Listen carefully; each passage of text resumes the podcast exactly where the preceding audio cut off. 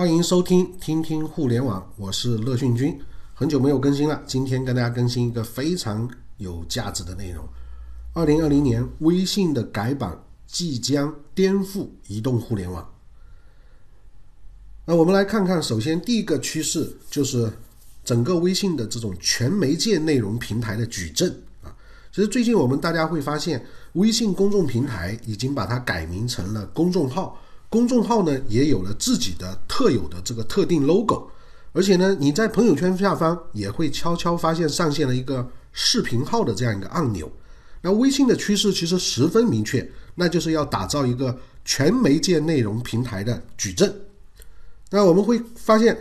这个整个媒介的优势，其实整个微信在进行互补。比如说文章、视频的这个优势，它其实是不一样的。就像抖音，它永远不可能取代公众号。由于媒介的这种形式，我们说视听语言的这种形式不一样，不同内容也有自己合适的这种媒介的平台。我们来看看，比如短视频和文章它的差别。短视频当然适合于我们这个时间就比较短，文章时间就比较长。媒介的属性，短视频是动态的，那文章是静态的。那么从功能的指向来说，短视频更加偏向于社交性，文章呢是属于作品性的。那从用户的体验上来说呢，我们说短视频是非沉浸式的，但是我们的文章是属于你要沉浸在这里面的。所以，我们说微信其实由于在之前有一些战略上的这个失误，使得抖音这一波来势汹汹。我们可以看到，它使得公众号过去它其实更加偏向于发布文章这样一种。对于发布者有非常高的这个要求的媒介形式，也就是我们说的 UGC，其实非常难参与。那么这样的话，使得微信在短内容方面其实没有呈现出爆发的这个趋势。那么而视频号上线之后呢，就可以对微信对之前的这个战略布局啊形成一次修正。那么这可以让在微信里面的这个内容生态覆盖了所有的这个媒介的范畴。当然，覆盖所有的这种内容的形式，那么就可以让所有人都能够实现他的这个表达的这个需求。那视频号其实更像是一个微博的视频流，所以它目前的内测还是非常谨慎的。它并不是说你申请就可以发上去，因为会影响微信原有用户的这个体验，这也是它投鼠忌器的一个地方。那么第二个，我们来看看微信如何去打造这个互联互通、互相引流的这样一个内部的这个矩阵。所以，我们说微信的内容生态其实它是拒绝外部的这个互联网的流量接触的。很简单来说，就是你在百度上微信是搜不到的，你在搜狗当然可以搜到，是吧？你永远搜不到微信的公众号的文章，因为百度它是屏蔽掉的。那这就是因为微信需要建立自己的生态闭环。那我们现在会发现，百度也越来越封闭啊，它把广告也做在它自己的这个着陆页上面。那么这也就意味着，微信生态内部的各个平台、内容平台，其实它一定是在内部形成一个互联互通的状态。比如公众号可以引流到视频号，那视频号、公众号也可以引流到小程序。那么同样，视频号也可以向公众号和小程序来进行引流。尤其是视频号有一些精品的这个内容，引流的效果是非常大的。那么，对于有能力在全媒介内容的这些大号来说，所以这是一个新的引流渠道。我们会看到很多它前期内测的这些审核都是需要带有一定的粉丝基础的，它才会给你通过。那么这就相当于把抖音号的这个粉丝和公众号的这个粉丝整合到了一个号上面。那么等到微信内容生态建成之后，那你就不难发现，将会出现无数千万级甚至亿级的这个头部的这个大号。所以原先有原先有这个订阅号有一定粉丝的，那在这一波微信新的生态布局当中，又可以让这些自自媒体人又可以嗨起来了哈。接下来第三个我们要看就是微信内容生态，它其实就是下一个移动的这个互联网。那我们之前说了，微信要建立自己的生态闭环。那么到二零一九年的第三季度，那整个二零二零年开始，其实微信的月活的用户用户已经突破十一个亿，小程序的用户都高达三个亿。那么，所以这样高的月活，微信已然成为整个移动互联网最大的流量池。那么，相较于其他流量较大的平台，百度也好，头条也好。呃，这个抖音也好，新浪微博也好，或者包括像一些呃这个购物的 APP，比如小红书啊这些，其实微信在内容之间的互联互通、流量闭环，可以说是具有得天独厚的优势，所以足以可以跟其他的平台造成严重的这个打击。那么现在其实微信面临最大的问题就是抖音占用用户的这个时间的问题，你一刷抖音是吧，你公众号就看的少了。所以你可以试想一下，以后当你看到新闻，就会在微信当中打开公众号；而当你想看短视频，就会打开微信当中的视频号；又或者你需要一些简单的软件工具，打开微信当中的小程序。一个人在移动互联网当中能干的事情，现在全部可以在微信一个 APP 当中完成。所以说，微信内容平台就是下一个移动互联网。那这边还有一个更重要的地方，就是微信还有企业号。那你工作也可以在微信这个体系里面完成，是这样一个布局。那么接下来我们看第二个趋势，就是人人皆可创作。那其实我们说张小龙其实是很重视人人都可创作、创造内容这样一个概念的。我们过去订阅号叫人人都可以做品牌，对吧？那张小龙认为说，目前微信缺少一个人人皆可创作的这样一个载体，每个人都可以发照片、发视频，而且让每个人都去写文章，其实是非常难的。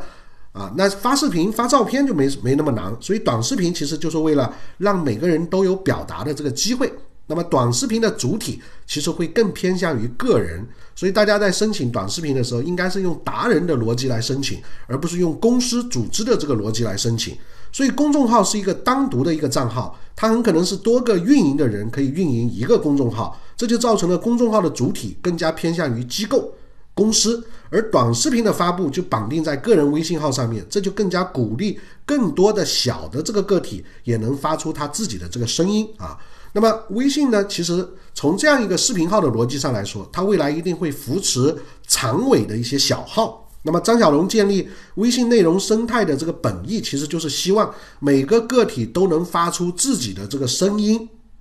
但是现在的微信生态。我们的话语权其实掌握在极少数的头部大号手中，那小号的影响力可以说非常弱，这就影响了微信平台生态的丰富性和它的多样性。那么在接下来当中，微信必然会推出针对一些长尾小号的扶持政策，这就是我们看到的第三个趋势，叫筛选推荐机制。我们说抖音为什么厉害？抖音厉害的地方就是它的筛选机制啊！我们欢迎我们追根溯源啊，我们在直播啊。所以它最核心的就是这个筛选机制。那微信过去它仍然是以中心化的这个分发数据的这个逻辑来做的，但是如果现在用视频号整个矩阵打通它的这个长尾小号的扶持，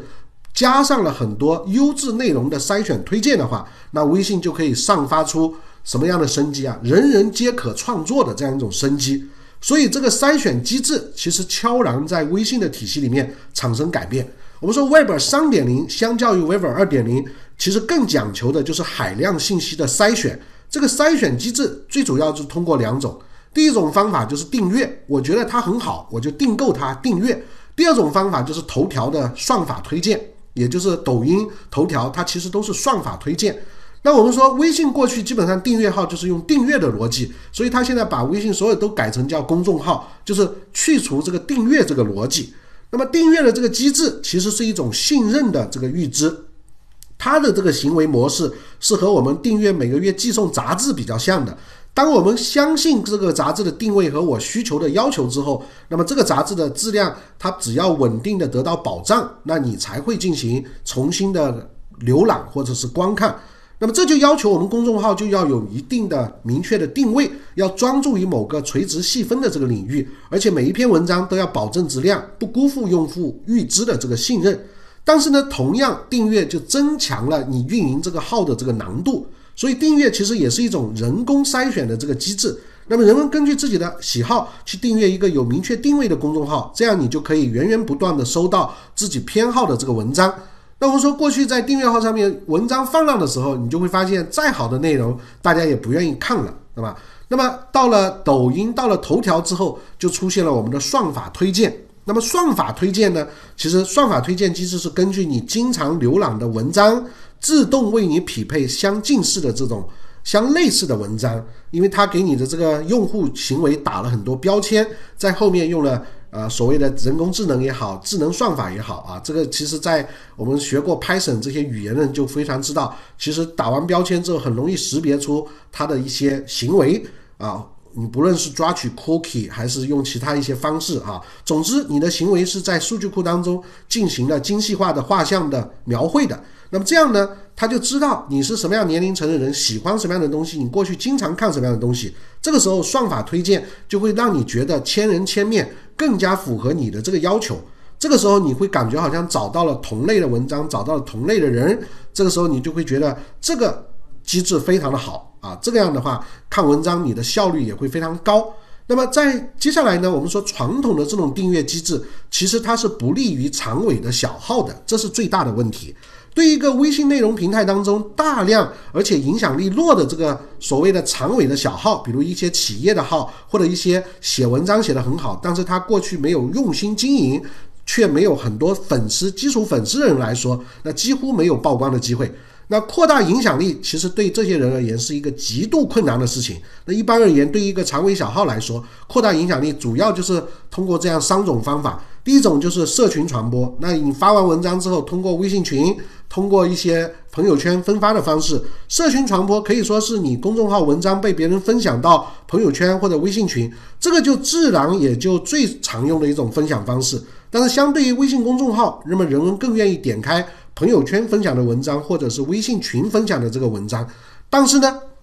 社群传播的难度其实是非常大的，而且仅仅思考怎么样让更多的人转发分享，其实就是一个很头疼的问题。所以，经常在做增长的时候，一定要有裂变的这个设计，但这个裂变大家都裂不动了，变不动了，对吧？同时呢，社群传播也出现难以出圈的这样一个现象。那一般情况之下，社群传播分为了圈内传播、跨圈传播。和全民传播，那圈内传播就是你的这篇文章仅仅在你最近的这个圈子里面传播。比如我们很多讲师的只在讲师这个圈子里面传播。比如你是一个新媒体人，你的文章也只在新媒体这个小圈子里面传播，而没有达到追星啊追这个整个追追星的这种这种这种圈子这种概念啊。那么跨圈层传播呢，是指我们说传播打破了一些圈层的壁垒。那新媒体圈子如果在转发，同时呢，另外一个追星女孩的圈子也在转发。那比如最近爆火了，比如说某一个什么新的这个东西啊，某一个游戏，那这个时候就形成了一个跨圈层，我们称之为叫现象级的这种传播。那全民传播其实就直接到了全民都在传播，比如像这个疫情下，大家可能都会去浏览疫情的最新的。那这个时候，其实李文亮医生的世界或者微信请给我一面小国旗这样一些事件，它就形成了世界级的啊某一个现象级的这个传播。但是对于一个小号而言，你想他从自己的圈层再跨到下一个圈层，跨一个圈层，再到全民的这个传播，它这个相差十万八千里是非常难的。那么我们再看看大号的这个引流，那大号的引流方式就是让领域之内的一些大号相互之间进行转载你的这个文章，或者介绍你的这个公众号。那至于怎么样让大号转载你的这个文章，其实也是一个难上难于上天的这个事情。除了人际关系之外，有些时候是通过一些交易平台让这些大号来进行转，那成本就很高。所以无论你是投稿还是转载，一般大号都不允许给你的公众号留有非常明晰的这个广告位，而且转化率非常低，一般大概都不会超过百分之一，也就是一万个阅读量，一般转化流量也就不超过一一百个人。所以呢，大号的这个引流也不成立。那么再看看外部引流，那对于外部引流而言呢？主要外部引流就是指我们不是微信内的这个内容生态的流量引入到微信的这个内容生态，比如说你从知乎、百度、小红书这些流量，你把它引导到公众号上面来。那这个时候其实很多大号做起来，最初都是用这个方法来引过来的。那有些人可能会用 SEO 优化，也就是搜索引擎，比如你在百度当中输入怎么做好新媒体运营这样一些关键词，你很可能看到里面有篇文章，上面有个小尾巴，说你加我的公众号或者你关注我的抖音，对吧？排名靠前的内容其实很可能是你的文章。那这种 SEO 呢，它有精准流量的这个效果，但是呢，它其实也是需要很大的精神和精力，你才能把 SEO 做好的。这种方法也能带来比较好的转化的效果，而且呢，可以说是绝对精准的这个流量。因此，这种方法其实获得用户的价值会非常高。到目前为止呢，只不过是百度的流量在下降啊。那抖音呢，头条也有搜索，那头条的这个搜索和微信的搜一搜，这三个搜一搜啊，搜狗这些我们都可以忽略不计哈。那未来仍然它有精准流量的这个精准营销的这个空间和机会。但是我们之前说五个趋势，其实提到了外部的 SEO 引流会被微信内容平台的搜一搜进行取代，这是我们今天要特别注意的。也就是当微信构建完整个生态之后，大家就不再去用所谓的这个头条或不不用这个这个这个百度了，而是直接在微信里面搜一搜了啊。那搜一搜可能更精准嘛。那么，所以我们说，在这种情况之下，算法机制。就更加有利于长尾的这个小号。我们就以哔哩哔哩、B 站为例来说，为什么那么多素人 UP 主可以一夜之间爆红？其实就是基于 B 站的一套算法推荐机制。当用户浏览到一个视频，如果觉得好，就可以点赞、投币、关注、收藏，这四种行为均可以增加算法的权重。那算法得到正向的反馈，就会将这个视频推荐给更多的这个人。所以在 B 站上面，内容创作者可以更加专注于内容的这个创作，因为优质的内容从来都不会被辜负掉。那么，而且目前的微信公众号长尾小号的这个运营者，还要天天为怎么样诱导裂变啊，怎么样外部引流啊，怎么与大号合作啊，这些和内容创作没有关的这个事情发愁，所以呢，就扼杀了一部分优质内容创作者的这个积极性。那么，当然，目前微信其实已经在。啊，看一看里面试了试算法的这个推荐，所以可以预测未来微信内容的生态推荐机制一定是订阅推荐加上算法推荐这样一个混合的模式的这个结合。这种混合模式的结合，就能够真正使得它既有头条的特质、抖音的特质，又有原先微信的这个特质。所以我们说最后一个趋势，我们要明明确就是。到底什么是合理的哲学？哈，人们经常说微信的逻辑是克制，但张小龙说自己更多的其实是站在合理性的这样一个角度来考虑的，更多的去思考微信每一个设定是否合理，而且是必要的。真正的克制其实是合理的去舍弃一些东西。所以我们会看这一波他们对视频号的整个测试，实际上是非常谨慎的。所以视频号它本身并不是一个沉寂式的这个媒介，因为它是流的这个性质嘛，刷一刷就过去了。视频号最大的尺寸是幺零八零乘以幺二三零，它是并不是全屏的这个呈现形式，而抖音是一个全全屏的这个呈现形式。那么相较于抖音呢，非全屏呈现呢更容易滑出啊，因为这种沉寂感会更差嘛。你整个全屏你是沉寂在里面的，你如果非全屏，你会更愿意翻。人们需要思考手指滑动的距离，才能查看到下一个短视频。那么在抖音当中呢，全屏具有更好的这种视觉的沉寂感，手指一滑就可以看下一个短视频，不需要思考手指滑向的这个距离方向，是不是？人们因此呢也更愿意沉寂在其中，所以你一滑抖音就一个小时过去了。可以说，抖音的这种沉寂感其实远远超过视频号。那视频号现在它为什么这么做呢？为什么要留出一点点呢？我们说它的尺寸是幺零八零乘以幺二三零，为什么这么做呢？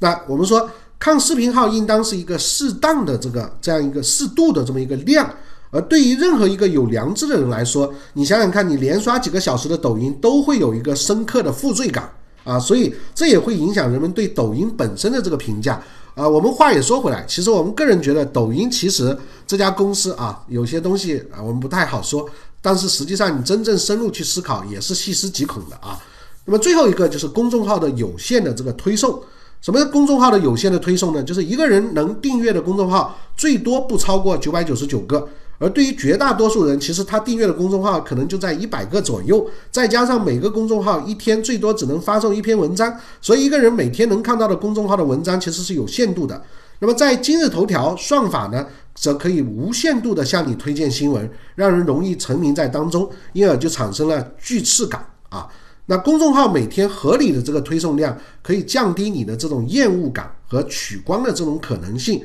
通过逐年的这个累积，使得公号公众号可以对你的影响最终大过于无限推荐的这种今日头条。那这就是这个微信怎么去攻下一层跟头条系字节互动之间的这个对 PK。那第五个趋势当然就是搜一搜啊，很可能会成为下一个流量的这个入口。